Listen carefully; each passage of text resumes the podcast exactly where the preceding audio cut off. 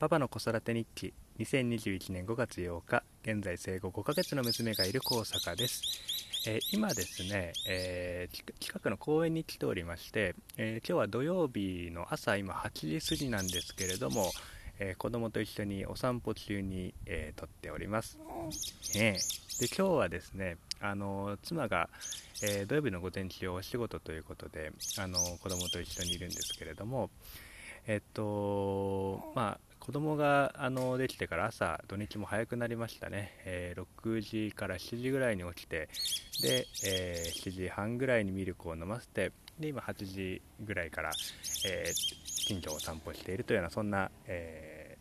ーひとときを過ごしております。で朝の公園はあの人もいなくてですね多分もう少しあのお昼近くになってくると子供があの遊びにですねあの走り回ったりして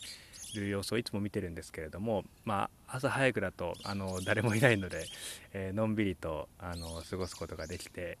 いいいな、まあ、鳥のさえずりが聞こえていいですね。あの気持ちいい朝だなというふうに思います。で子供もご機嫌そうで今横でベビーカーの上であの笑ってるんですけれども元気？声出るかな？うん。そう。あのー多分あの一通りお散歩すると眠くてこれから寝ると思うんですけれども